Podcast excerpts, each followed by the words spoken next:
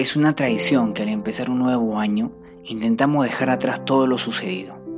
Tal vez este no tendría que ser la excepción, pero sin lugar a duda lo sucedido este 2020, por nada del mundo podemos dejarlo atrás.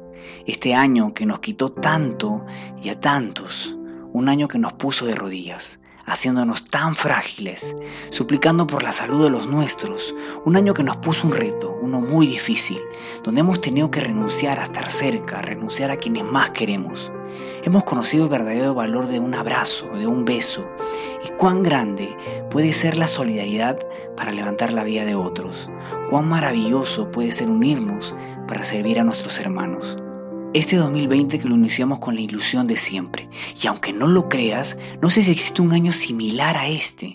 Con todo lo sucedido, nos ha enseñado mucho a conocer el verdadero significado del amor, pero sobre todo del perdón.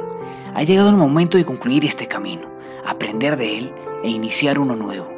Porque aunque parezca que no, esto pasará y retomaremos al fin lo que un día, sin avisarse, detuvo. Y lo haremos por todos los que ya no están, por los que se fueron antes, por quienes perdieron un trabajo, por quienes perdieron un hogar, una familia.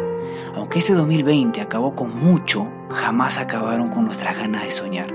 Querido 2021, no te imaginas las ganas que tenemos que llegue ya. Y con un corazón más que agradecido, renovamos nuestras esperanzas, nuestros sueños, nuestras metas, pero sobre todo nuestra fe. Sí, nuestra fe. La misma que nos mantuvo de pie y que lo hará en los años que vengan. Deseo de todo corazón que los siguientes 365 días se conviertan en 365 oportunidades para recuperarnos, que sea un año de objetivos por cumplir, de sueños por alcanzar y vida para vivir.